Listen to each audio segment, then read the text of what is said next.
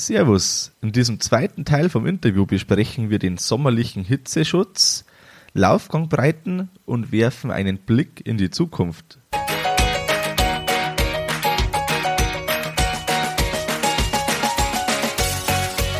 Herzlich willkommen beim Kuhstall Bau und Umbau Podcast. Hier bekommst du viele nützliche Ideen und Tipps für deinen optimalen Stall mit Blick auf das Wohl von Mensch und Tier. Schön, dass du da bist. Ich bin Gusti Spötzl und ich unterstütze Milchkuhhalter, die richtigen Entscheidungen für ihren Stallbau oder Umbau zu treffen und eine für sich optimale Lösung zu finden, ohne jemals schon einen Stall geplant und gebaut haben zu müssen. Hallo in der heutigen Folge. Heute kommt der zweite Teil vom Interview. Beim letzten Mal haben wir besprochen, welche Kosteneinsparung mehrhäusiges Bauen bieten kann.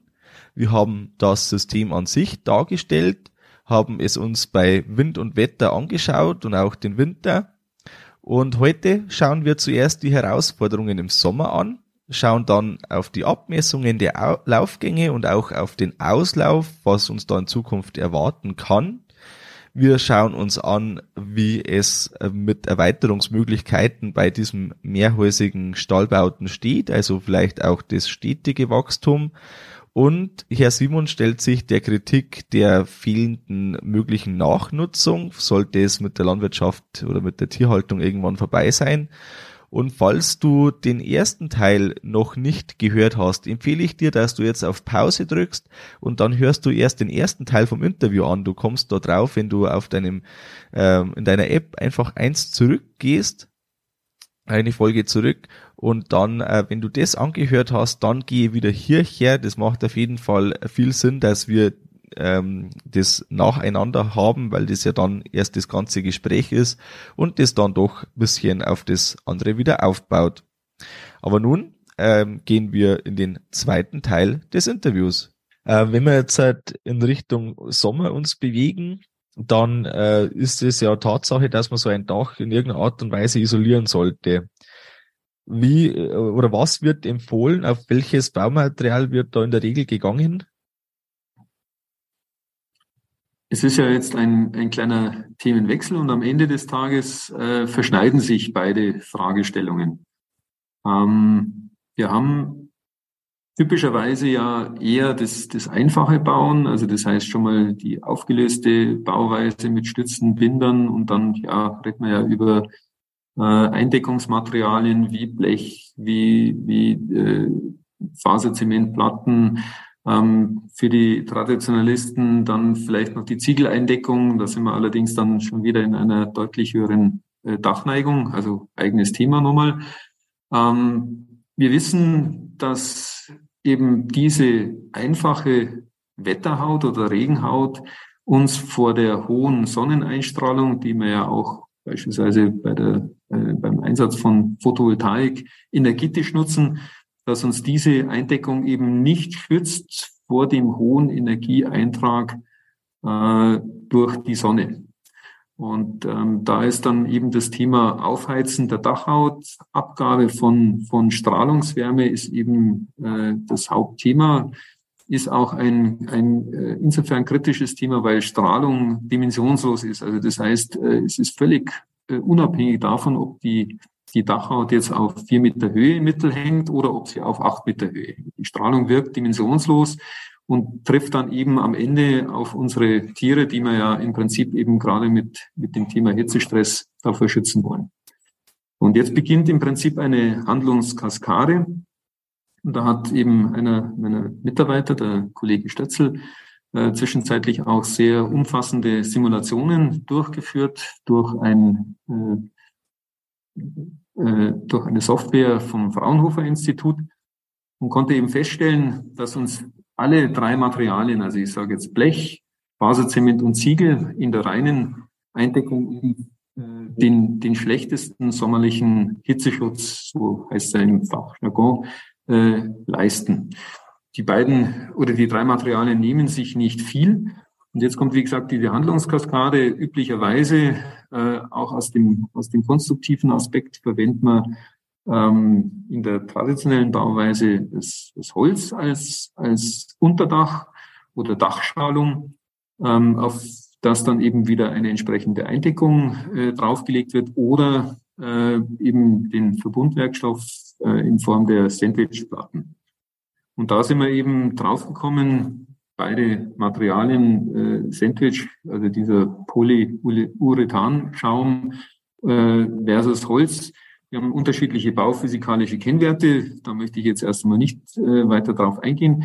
Ähm, Größenordnung, Schalung in der Stärke 24 Millimeter verhält sich, was den sommerlichen Hitzeschutz äh, betrifft, äh, ähnlich bis gleich äh, zu eben 50 Millimeter äh, Sandwichplatten. Ähm, das reduziert uns, das reduziert uns dann erst einmal diese Hitzestressstunden.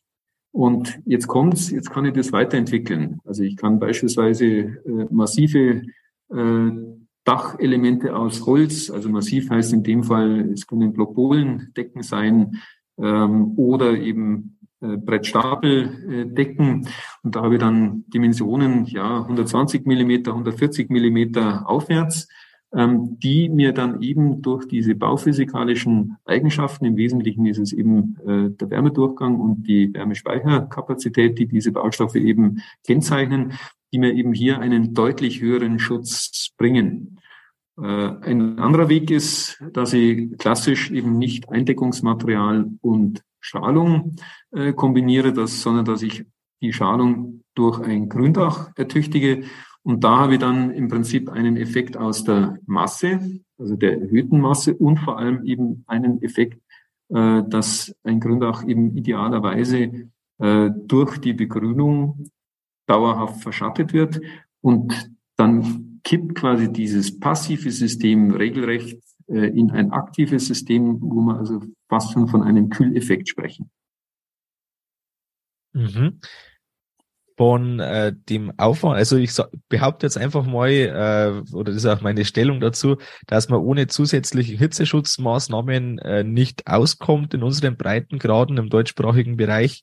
Das heißt, wir brauchen irgendeine Art von Ventilatoren oder Wasserbesprenkelung oder eine Kombination aus beiden. Hm. Äh, ist jetzt das bei mehrhäusigen Bauweisen aufwendiger, dass man das ähm, umsetzt oder würden Sie sich äh, behaupten trauen, dass man einfach sagen kann, das ist gleich, weil wenn man jetzt die Ventilatoren entsprechend reinhängt, ähm, dann ist es ja eigentlich egal, ob man jetzt da ein einhäusiges Gebäude oder mehrhäusiges Gebäude hat. Na gut, wir denken ein bisschen anders. Äh, wir, wir kommen eher vom Gebäude und man muss es ja immer auch in dem, in dem Kontext sehen. Ich habe ja, ich habe ja hohe Gestehungskosten vom Unterbau übers Tragwerk bis in die Dacheindeckung. Und wenn ich schon das viele Geld in die Hand nehme, ähm, dann auf gut Deutsch gesagt, äh, machen wir es gleich gescheit. Das heißt, äh, ich mache mir also im Mindesten äh, Gedanken über, über eine Schalung und eine entsprechende Eindeckung oder eben dann äh, Strahlung und, und Gründach und so weiter. Also diese, diese Kombinationen eventuell eben auch natürlich die, die Sandwich-Elemente. Wobei, wie gesagt, die Leistungsfähigkeit ist da begrenzt.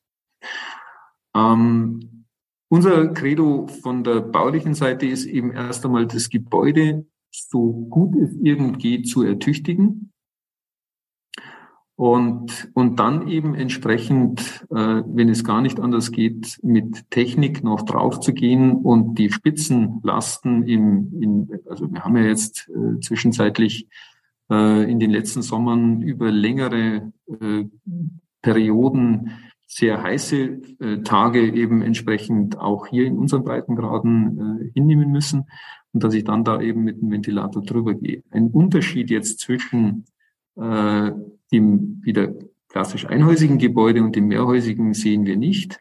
Im Gegenteil, äh, durch die flachere Dachneigung, die ja aus den ja, schon dargestellten Gründen äh, essentiell ist für diese Bauweise, habe ich auch eben einen größeren Spielraum, was den Dachaufbau betrifft, äh, insbesondere wenn es also in Richtung der Gründächer geht. Das heißt, ich kriege also da schon mal einen Benefit aus der Konstruktion, auch das äh, muss man sich mal vergegenwärtigen.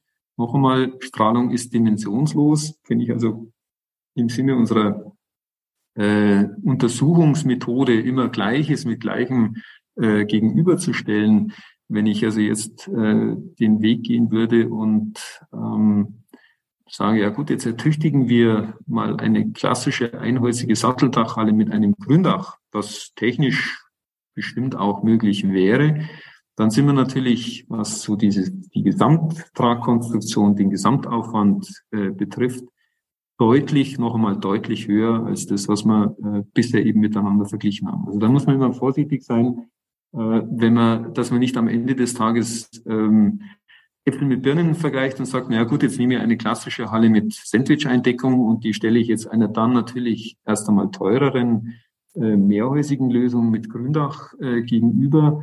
Das wäre ja kein exakter Vergleich. Ja. Sondern Haben Sie da schon Baukostenvergleiche, was jetzt äh, Gründach zusätzlichen Aufwand bedeutet in finanzieller Form? Ähm, jetzt bei der mehrhäusigen Bauweise ja. Da muss man immer ein bisschen vorsichtig sein, äh, wo man, wo man am Ende des Tages äh, äh, liegen. Wir sagen immer, ähm, bis zur, bis zur Wurz, sogenannten wurzelfesten Dichtungsbahn, die wir brauchen, sind wir also von, von den Kosten her gleich auf. Und dort kommt dann noch eben dazu, das, was ich oben an Urboden, an Drainageschicht äh, einbaue. Und da ist dann immer entscheidend, viele unserer Landwirte draußen machen da sehr viel auch in Eigenleistung. Das kann man durchaus machen. Also jetzt rein von der baufachlichen Seite her äh, sage ich, ähm, Finger weg von der Dichtungsbahn. Das sollte auf jeden Fall der Fachbetrieb äh, ausführen, weil da geht es ums Schweißen, da geht es ums fachgerechte Verlegen. Das ist quasi die Lebensversicherung, äh, weil natürlich es ja die Regenhaut am Ende ist und äh, da eben mit äußerster Sorgfalt und Vorsicht ähm, dann eben den Urboden aufbringt. Das kann man zum Beispiel wieder gut in Eigenleistung machen. Auch ganz wichtig, äh, das wird, damit werden wir also auch immer wieder äh, konfrontiert oder beziehungsweise gefragt. Wir reden nicht von diesen sogenannten Systemdächern, äh, wie sie aus anderen, vor allem statischen Gründen, äh, gerade bei der Sanierung von Flachdächern äh, in, eingesetzt werden. Äh, nein, wir reden also tatsächlich davon, dass wir äh, eigentlich den, den Oberboden von der Baustelle einsetzen, ihn dann entsprechend abmagern, beispielsweise über Ziegelsplit, äh, wo wir uns noch, weil wir da auch mit, mit äh, unserer Schwesterforschungseinrichtung, nämlich der Landesanstalt für Wein- und Gartenbau in Veitshöchheim in Zusammenarbeit, wo wir äh, gerade so am Sondieren äh, sind, ob beispielsweise die bisher eingebaute Drainageschicht, sei es Kies, da gibt es auch Drainmatten, ob man die überhaupt braucht, weil äh, über dieser Drainageschicht, die wird geschützt durch eine durch ein Vlies. Äh, und da hat man eben festgestellt, dass die, die die Vegetation, die da oben auf diesen Gründächern entsteht, tatsächlich zum Wasser äh, sich hin entwickelt. Das heißt also, diese Fliese werden mit der Zeit durchwurzelt und dann äh, verliert eigentlich diese Drainageschicht mit der Zeit ihre Funktion. Also sprich auch hier immer das, das Ziel ist so einfach wie irgend geht äh, auszuführen. Ja, ich finde das ein spannendes System. Ich habe da auch schon mal einen Betrieb angeschaut, der das hat und ähm, ist auf jeden Fall eine Überlegung wert, ob man sich in die Richtung bewegen möchte. Also ich glaube, wenn man direkt vor dem Neubau steht, dann sollte man das auf jeden Fall mal angeschaut haben. Von der Ab Trocknung der Laufflächen, da ist ja das im Sommer immer ein Problem. Ist das verstärkt, äh, wenn jetzt da die Sonne einfach direkt äh, drauf strahlt? Kann man, also aus eigenen Erfahrungen vom Auslauf weiß ich, dass das schon verstärkt ist. Gibt es da auch Erfahrungen dazu oder äh, Erforschungen? Ja, Sie haben das Stichwort ja gegeben, Herr Spötzel. Es geht ja im Prinzip darum, dass wir eine Nutzungs Kombination haben, nämlich äh, bei der mehrhäusigen Bauweise wird aus dem Fressgang gleichzeitig der nicht überdachte Auslauf. Und jetzt kommt natürlich äh, noch eine weitere Diskussion mit, mit ins Spiel, ähm, die, die jetzt äh, bei der Betrachtung der Kosten ähm, noch gar nicht angesprochen wurde. Äh, wir wissen alle, ob wir jetzt in die Förderung reinschauen, dass der Auslauf ja mit äh, zum Tierwohl mit zum, zum äh, förderfähigen Stallbau dazugehört. Äh, wir haben das Gleiche auch äh, in der Tierwohl-Diskussion über, über die entsprechenden Label. Also im Prinzip von der Förderung eh schon, auch die, die Biobetriebe haben es mit drin, ist der Auslauf gefordert. Und wenn wir jetzt äh, vergleichen, äh, trocknet mir jetzt quasi mein Fressgang in der einhäusigen Bauweise weniger schnell aus wie jetzt in der mehrhäusigen Bauweise, dann ist es auch wieder ein Stück weit Äpfel mit Birnen vergleichen, nämlich wir vergleichen ja im Prinzip die Ausläufe, die nicht überdachten Ausläufe am Ende des Tages. Und da haben wir natürlich einen, einen höheren Austrocknungseffekt. Ja. Aber wie gesagt, bei gleichzeitig weniger zu bauender Fläche. Ja, und jetzt ist es natürlich, äh, obliegt der, der Entscheidungsfindung des Landwirts, ähm, ob er das erkennt, ähm, was er da eben gegenüberstellt äh, und ob tatsächlich ein, ein 1 zu 1 Vergleich äh, überhaupt, überhaupt den Kern der Frage trifft. Mhm. Wie schaut's da aus mit Sonne in den Liegeboxen oder auf dem Futter? Bekommt man das soweit in den Griff über die Vordachkonstruktion, ähm, dass trotzdem der Auslauf noch reicht? Das ist, das ist dann die Kunst des Planers oder Beraters, je nachdem, wer, wer den, den Landwirt dort begleitet, ähm, dass er eben genau die aus, aus, aus, der, aus der Flächenanforderung, wie viel nicht überdachte Auslauffläche brauche ich, wie verhält sich äh, insgesamt mit der idealen Gebäudegeometrie? Bis hin eben dann auch zu diesem geschilderten Thema Vordächer, Schlagregeneintrag, dass ich hier eben genau diesen Mix, und da gibt es eben dann noch die Stellschraube der Gebäudehöhe, dass ich den eben finde, in Abhängigkeit zur Gebäude- Orientierung in Abhängigkeit vielleicht am Ende auch des Tages zur Topografie, die spielt ja auch noch eine Rolle für örtliche Windverhältnisse etc., ähm, dass man eben da genau äh, den richtigen Punkt äh, findet, dass alle Belange und Sie haben es ja gesagt, äh, wie verhält sich mit, mit Sonneneintrag? Da helfen uns eben gerade, weil es geht ja um die, um den, den sommerlichen Sonneneintrag. Also das heißt, die Sonne steht sehr hoch im Zenit und entsprechend äh, steil ist dann auch der Einfall und dann schützt mich also ähnlich wie beim Niederschlag. Die, die, die Einfallswinkel sind da sehr ähnlich, äh, zumindest wenn es sich um die Mittagssonne äh, handelt, ähm, dass man also hier im Grunde genommen den gleichen Schutz auch aus den Vordächern für den sommerlichen Sonneneintrag eben erhält.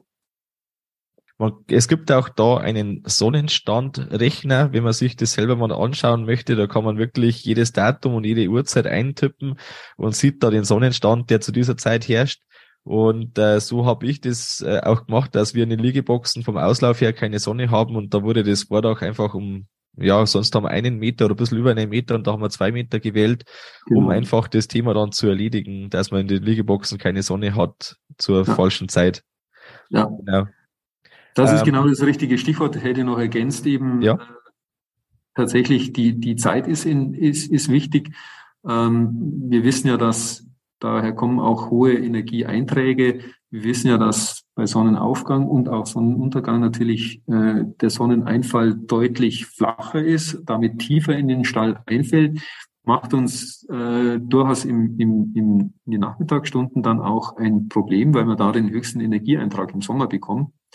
Äh, aber da ist dann das Gerät, das System dann insgesamt, das ist aber völlig unabhängig von der Bauweise, ähm, weil wir ja viele einhäusige Ställe auch gerade äh, finden, die eben doch sehr geringe Dachüberstände haben. Also und dann auch noch die hohe, die hohen Taufen. Also das, das kriegen wir nicht aus dem System raus. Aber was man eben immer, Stichwort eben die richtige Zeit, was wir eben immer betrachten sind halt diese späteren Vormittagsstunden über die Mittagszeit, dann eben in den frühen Nachmittag hinein. Und da können wir uns eben entsprechend durch Vordächer gut schützen. Und da sollte es auf jeden Fall so sein, dass irgendwo zwischen, ich sage mal, 11 Uhr und irgendwo 17, 18 Uhr, da sollte einfach keine direkte Sonneneinstrahlung in den Liegeboxen sein. Und am besten auch nicht auf dem Futter. Also ob man es bis, bis so weit in den Nachmittag oder frühen Abend dann schon fast schaffen, das, das äh, würde ich jetzt ein bisschen äh, in Frage stellen. Also wie gesagt, irgendwann so gegen 14, 14.30 ist dann schon wieder Ende und dann, dann kommt, fällt halt die, die Sonne, es kommt ja auf die Jahreszeit drauf an, äh, fällt sie halt dann eben flacher ein. Auch natürlich ganz wichtig, immer Sommer und, und gerade auf die Übergangsjahreszeit im Winter haben wir ja äh, leider eben relativ wenig Sonnentage, da hätte man nämlich genau den gegenteiligen Effekt. Äh, es ist ja schon so, dass unsere, unsere äh, Milchkühe, die sich, die sie da aufhalten, ja auch gerne mal in der kalten Jahreszeit in die Sonne stellen. Und da hätten wir ja auch gerade in den, in den frühen Morgenstunden einen, einen, positiven Effekt, dass sich die Tiere dann einfach auch mit, mit diesem äh, Sonneneinfall auch am späteren Nachmittag dann auch nochmal gut aufwärmen können. So. Mhm. Ich würde gern äh, zum, zum Abschluss auf das Thema mit Tierwohl und auch die Erweiterbarkeit gehen. Also einfach in die Zukunft gerichtet, ähm, wie der Stall oder das Stallkonzept da passt. Man kann eben den Auslauf äh, dazu machen, wie breit werden da in der Regel Ställe gebaut, beziehungsweise die Laufgänge gebaut, um den Auslauf direkt ähm, zu haben, den man braucht und wie viel Auslauf würden Sie empfehlen? Also wie viel Fläche nicht überdacht pro Kuh? Hm.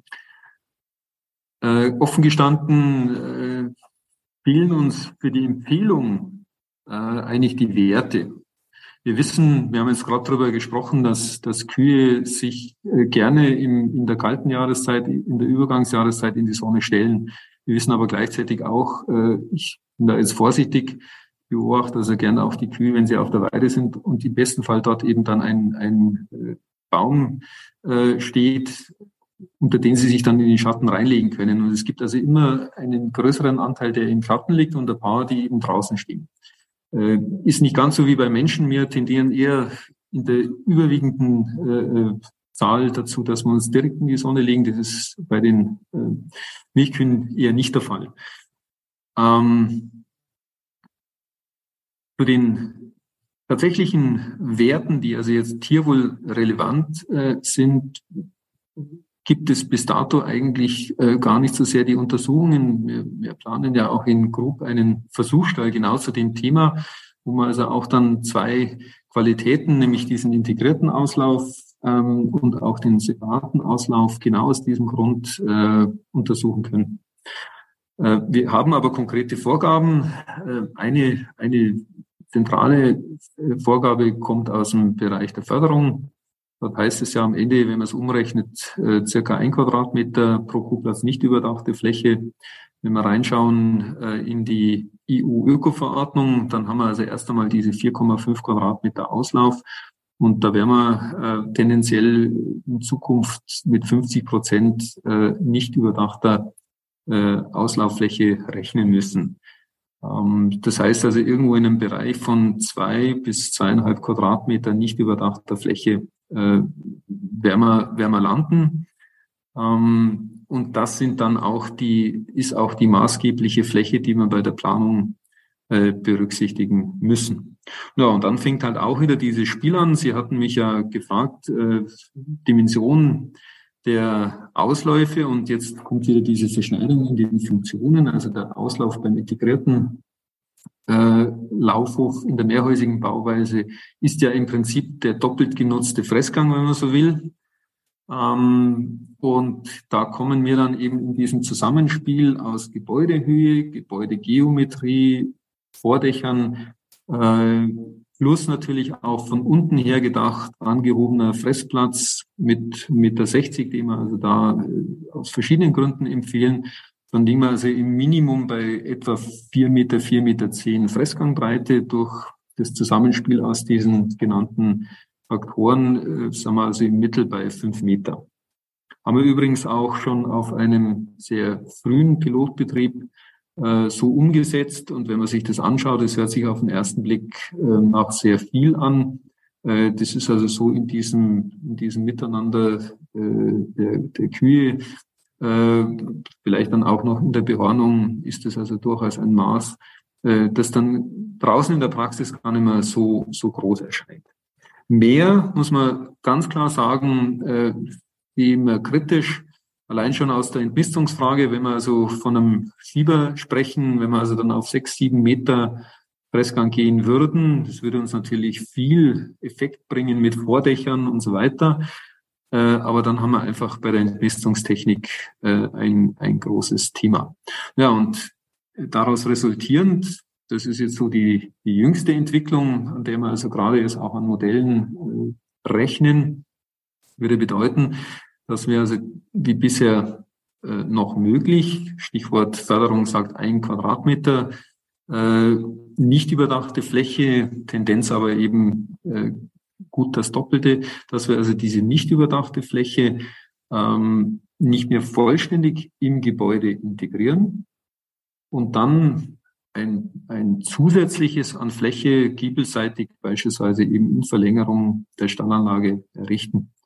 Und da kommt jetzt ein ganz interessanter Effekt noch äh, mit hinein. Also da redet man dann mal beim Zweireiher für, wir haben es jetzt gerechnet, äh, 70, 75 Kuhplätze, redet man noch von einer zusätzlich erforderlichen äh, Auslauffläche von ungefähr fünf Meter mal äh, die, die Liegeboxen, also neun Meter plus, plus fünf Meter, also Fressgang sagen wir bei 14 Meter, also fünf mal 14.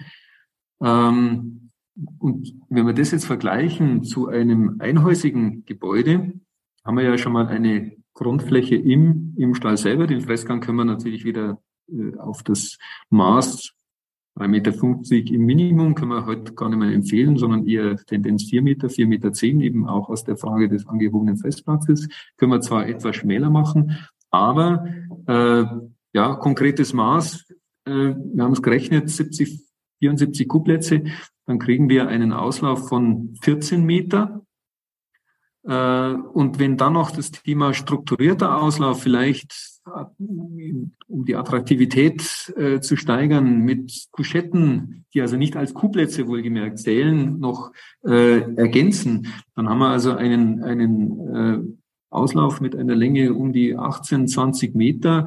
Und das macht dann im Prinzip ein, eine zusätzliche Fläche, die wir in mehrhäusigen Bauen eigentlich erst einmal im Stall integriert haben, plus diese, diese äh, verhältnismäßig kleine Zugabe von fünf Meter separaten Auslauf, ja, von gut einem Drittel der eigentlichen Gebäudelänge. Und das, finde ich, wird, ist dann noch einmal eine sehr, sehr interessante Diskussion, sei es äh, die, die, die äh, zusätzliche Fläche und am Ende die Baukosten und natürlich auch in der Nutzung, Nutzungsintensität, weil ja strukturierter Auslauf, der ist ja mit dem mehrhäusigen Bauen durch die Verknüpfung Futtervorlage liegen, äh, die, die Tierwohleinrichtungen, die Kuhbürste, Tränken etc. Äh, ist ja schon gegeben. Da muss man nicht nochmal zusätzlich Maßnahmen auf der Standeinrichtungsebene treffen, um die Attraktivität dieses Auslaufs nochmal zu steigern.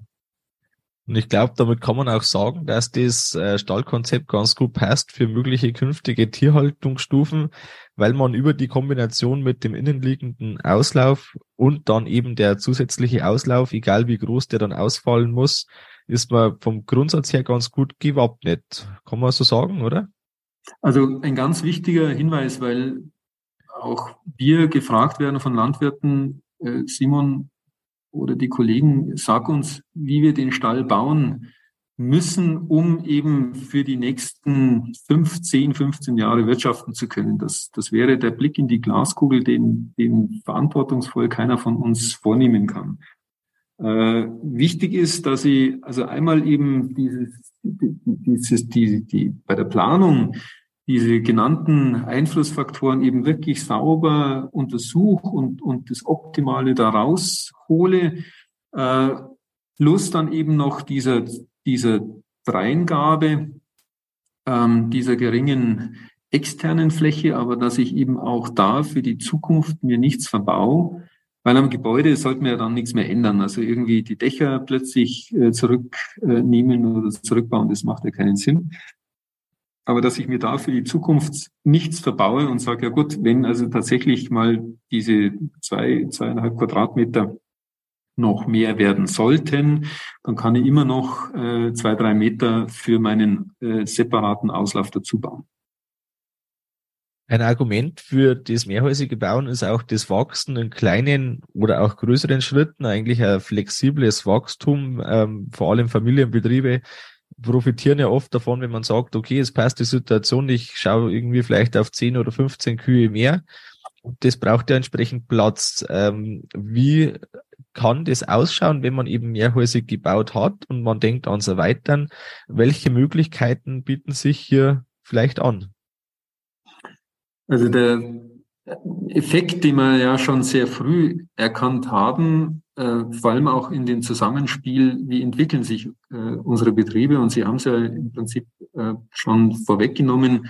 Dieses, dieses Wachsen steckt ja eigentlich in den, in den Betrieben drinnen. Und zwar nicht eben in der Verdoppelung, sondern wirklich diese schrittweise äh, Wachstum, weil eben äh, Futterbauflächen dazubekommen habe, weil sich irgendwo in der Betriebsstruktur etwas entsprechend verändert hat.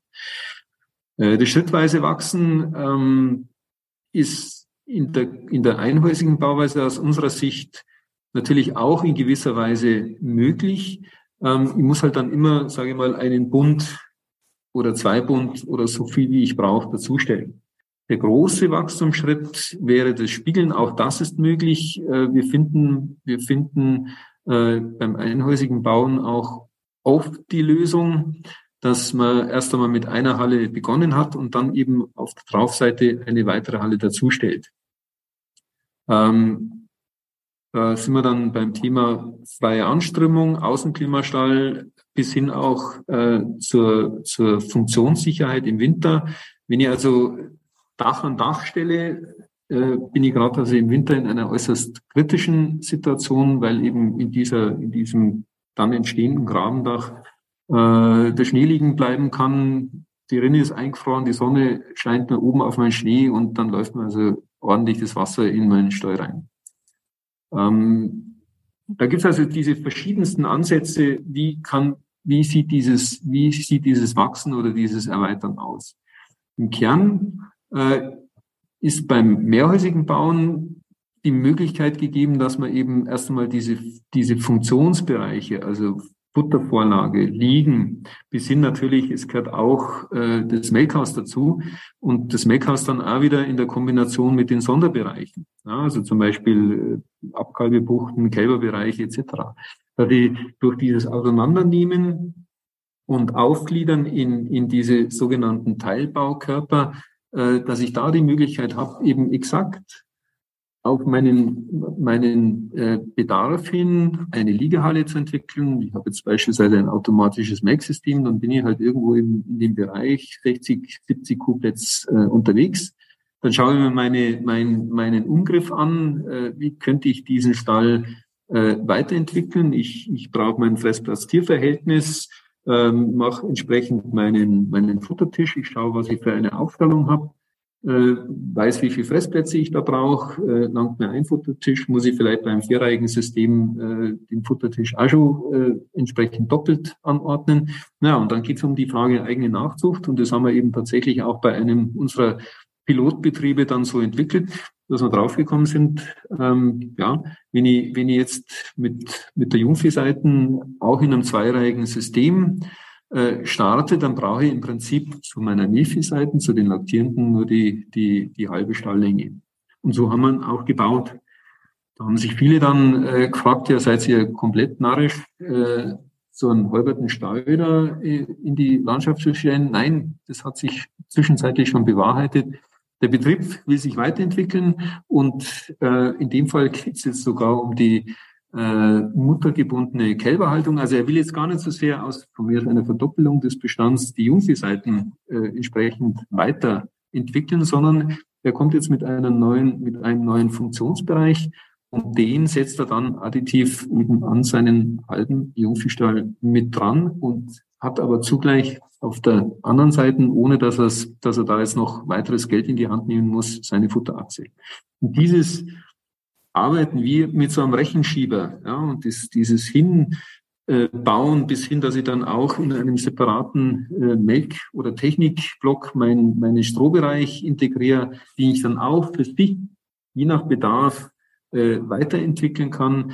Das, das, diese Chance bietet mir eben das, das mehrhäusige Bauen. Und ich glaube, dass man da auch mitnehmen darf, dass die Dachkonstruktion hier eine Rolle spielt, vor allem im Winter mit dem Schneeeintrag, dass man eben äh, vor allem, wenn man ein Gebäude an das andere dann ran stellt, hier einen deutlichen Vorteil hat. So äh, glaube ich, darf man das auf jeden Fall mitnehmen. Äh, manchmal wird als Kritik gesagt, dass ja eine Nachnutzung viel schwieriger ist, wenn man da lauter so kleine einzelne Gebäude da hat, anstatt ein ordentliches, schönes Gebäude. Äh, wie ist Ihr Standpunkt zu dem, zu der Kritik? Ja gut, äh, das ist, das ist durchaus ein, ein wichtiges Argument, weil äh, noch einmal den Blick in die Glaskugel habe ich ja schon bereits erwähnt. Äh, wir wissen ja alle nicht, wo die Reise hingeht in der, in der Landwirtschaft und vor allem auch in der Milcherzeugung. Das ist, das ist die eine Seite. Und vielleicht muss man auch nochmal einen regionalen Unterschied betrachten, dass man sagt, ja gut, in einer, in einem städtischen Umland, wie jetzt hier bei uns Großraum München, spielt eine Nachnutzung vielleicht irgendwann mal eine andere Rolle als, äh, als jetzt im tatsächlich ländlichen Raum. Ähm, es wird also da immer Gründe geben, äh, die, die, wo man dann sagt, ja, dieses Argument äh, ist für mich so wichtig, dass ich es tatsächlich so tue und, und, und, und eben auch baulich umsetze in Form einer großen Halle. Ähm, mir persönlich, äh, außer jetzt deutlich ältere Gebäude, und da redet man dann eben wirklich über, über noch die Anbindestelle aus den, ja, aus der Vorkriegszeit oder den 50er Jahren, die seinerzeit gebaut worden sind, ist jetzt tatsächlich so eine Umnutzung ähm, nicht persönlich bekannt. Äh, wie gesagt, die Option behalte ich mir in der Hinterhand. Wenn zu mir ein klassischer Milcherzeuger äh, kommt und eben, wir reden über kostengünstiges, funktionssicheres Bauen mit, mit hohem Tierwohlaspekt, dann werde ich ihm natürlich immer als Antwort eben äh, die Lösung mehrhäusiges Bauen mit auf den Weg geben. Aber wir können aus meiner Sicht äh, am Ende diese, diese Argumente nicht komplett aufheben. Ne? Mhm. Ja, vielen Dank dafür, Herr Simon. Was möchten Sie mir, äh, was, Entschuldigung, was möchten Sie bauwilligen Landwirten zum Abschluss mitgeben? Also unseren Zuhörern. Ja, es ist, es ist tatsächlich so, man, das mehrhäusige Bauen, es macht sich doch, glaube ich, auch so langsam in den Köpfen immer mehr breit. Also es, ich werde auch immer wieder gefragt, äh, wie viele äh, Projekte hast du denn ähm, tatsächlich umgesetzt oder, oder äh, wie viele Landwirte sind, sind letztendlich diesem, dieser Beratungsempfehlung oder den, den wissenschaftlichen Erkenntnissen gefolgt. Äh, die Tendenz ähm, ist, dass es immer mehr werden.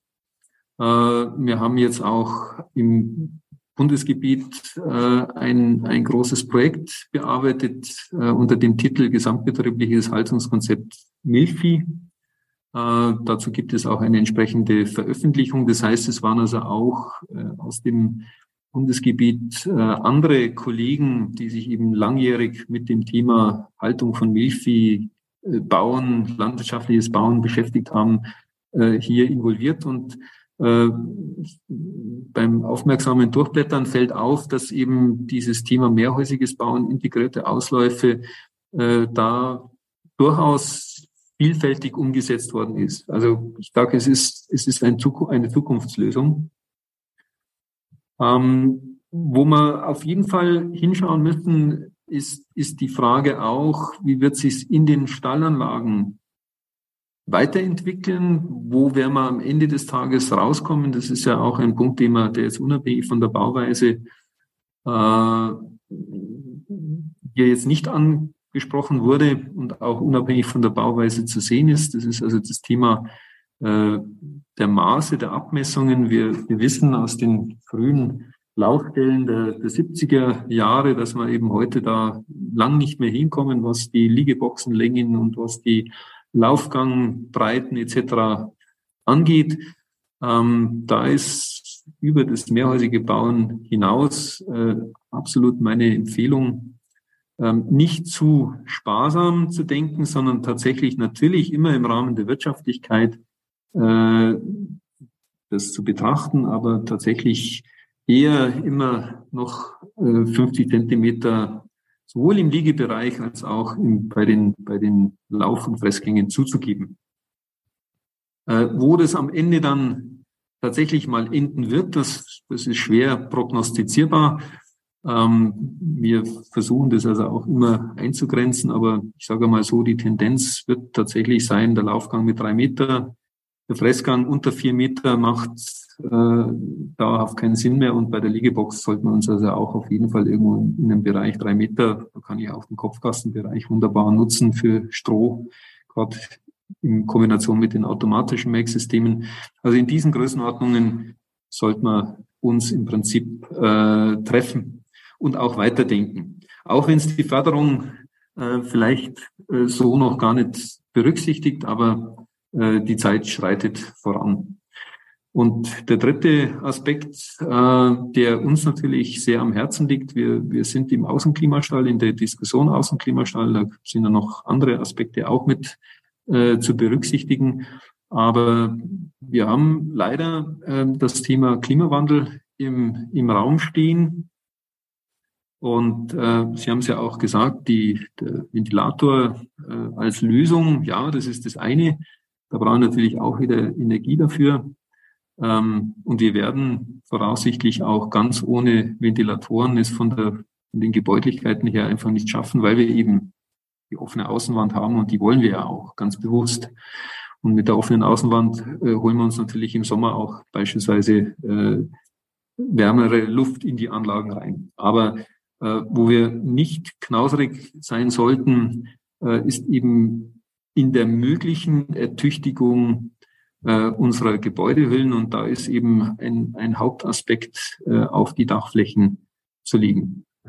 Und ansonsten, ähm, ja, kann ich nur empfehlen, wir sind also gerade dabei, auch neue Veröffentlichungen zum Thema äh, auf den Markt zu bringen, äh, sich intensiv damit auseinanderzusetzen, einen guten Berater suchen, einen guten Planer suchen, äh, der sich auch an das Thema mehrhäusiges Bauen äh, dran traut. Wir haben eine äh, durch gerade diese Windkanaluntersuchung, dieses intensive Beschäftigen in den letzten ja, 15, 20 Jahren, wie ich es ja eingangs oder wie Sie es ja auch gesagt haben, ähm, wir haben eine sehr, sehr hohe Planungssicherheit und äh, von daher äh, kann ich auch sagen, wir haben die zukunftsfähigen Lösungen an der Hand. Ja, vielen Dank dafür. Wenn jemand gerne mit Ihnen persönlich in Kontakt treten möchte, gibt es da eine Möglichkeit dafür? Gerne immer. Äh, die Kontaktdaten äh, per Telefon oder noch besser ist dann per E-Mail ähm, an der Bayerischen Landesanstalt für Landwirtschaft. Äh, die schreiben wir dann in die, die schreiben wir in die Folge rein, im Artikel zur Folge. Genau, stehen wir gerne äh, den interessierten Landwirten natürlich auch auf diesem Weg zur Verfügung. Vielen Dank. Dann äh, sage ich herzlichen Dank für das Gespräch, Herr Simon, und bis zum nächsten Mal. Herr Spitzel, danke zurück und gerne für weitere Fragen stehen wir zur Verfügung. Ja, vielen Dank nochmal an Herrn Simon für das ausführliche Interview. Sein äh, Kontakt haben wir im Artikel zur Folge hinterlegt. Da kannst du nachschauen, wenn du Herrn Simon kontaktieren möchtest, weil du vielleicht äh, nochmal genauer nachfragen möchtest bei einer speziellen Sache. Ich finde, es ist auf jeden Fall eine überlegenswerte Alternative, wenn man vor dem Neubau steht, wenn die Planung vielleicht erst begonnen hat oder wenn man auch schon leicht fortgeschritten ist. Es ändert sich ja im Grunde vom Grundriss nur wenig, aber es ist Tatsache, dass sich das Dach wesentlich verändert und auf das kann man äh, einfach dann die Planung aufbauen, wenn man das möchte. Ich empfehle dir, wenn du äh, am Überlegen bist, dass du dir einfach mal ein, zwei Stelle mindestens anschaust, um überhaupt einen Eindruck davon zu bekommen, ob es eine Alternative sein kann. Es ist auf jeden Fall noch mehr Außenklima, als die schon normale Außenklimastelle haben, einfach durch das äh, wirklich geöffnete Dach. Und äh, wenn man so in die Vergangenheit zurückschaut, dann kommt es mir so vor, dass die Bauweisen von Stellen irgendwie immer einfacher geworden sind. Wenn man ganz früher überlegt, so war unser alter Stall, ähm, das war ein äh, gemauerter Stall, also die Wände waren aus einem Mauerwerk, 36er Wände. Bei unserem Wohnhaus hat es nur 30er Wände, äh, sind nur 30er Wände eingebaut, vom Wärmeschutz nicht ganz ideal. Da ist eine Decke drauf, teilweise eine Betondecke, teilweise eine Holzdecke. Und dann, wenn man später schaut, vielleicht so vor 30, ja, 20, 30 Jahren, da war oft noch rundum gemauert, aber dann ohne Decke das Ganze gebaut. Dann äh, wieder später ging es dann los, dass die Seiten geöffnet waren, zuerst Hubfenster, irgendwann Curtain, ähm, je nach Region schon früher, manch, äh, manche Regionen eher später. Ähm, dann waren eben ja das, das Dach seitens die Curtain und dann war das fertig. Und jetzt kann es durchaus sein, dass das einfach der nächste Schritt ist in der Entwicklung, äh, dass man sagt, okay, jetzt ist das Dach teilweise offen, seitlich ist das Stahlgebäude geschützt, äh, den Kühen taugst du auf jeden Fall drunter, von dem her ist das von der Funktionalität äh, alles erfüllt, was man braucht. Im Verlauf vom Interview kamen wir auf die Sonnenstände äh, zu sprechen und da gibt's einen Stand Sonnenstandsrechner, da kannst du googeln danach. Im Kuhstallbau Online-Kurs gibt's da ein eigenes Kapitel mit Erklärung, wie man das Ganze nutzt. Und der Kuhstallbau Online-Kurs, der öffnet wieder im Oktober seine Tore. Das heißt, wenn du vor äh, dem Stallbau stehst, vielleicht schon eine Planung in der Hand hast, dann passt der Kurs ideal für dich und die Warteliste, die gibt's schon jetzt und damit verpasst du auf jeden Fall nicht den Start. Du kommst da drauf, wenn du auf kuhstallbau.com-warteliste gehst. Und wenn du jetzt jemanden kennst, für den diese Folge interessant ist, dann teile doch mit ihm die Folge. Vielleicht verhilfst du ihm, einen neuen Impuls in seinen Stallbauplanungen äh, zu geben. Und da freut er sich mit Sicherheit darüber. Vielleicht ist es wirklich eine Alternative. Das war's mit der Folge vom Kuhstallbau Podcast. Sei auch nächstes Mal wieder dabei. Dein Gusti Spötzl.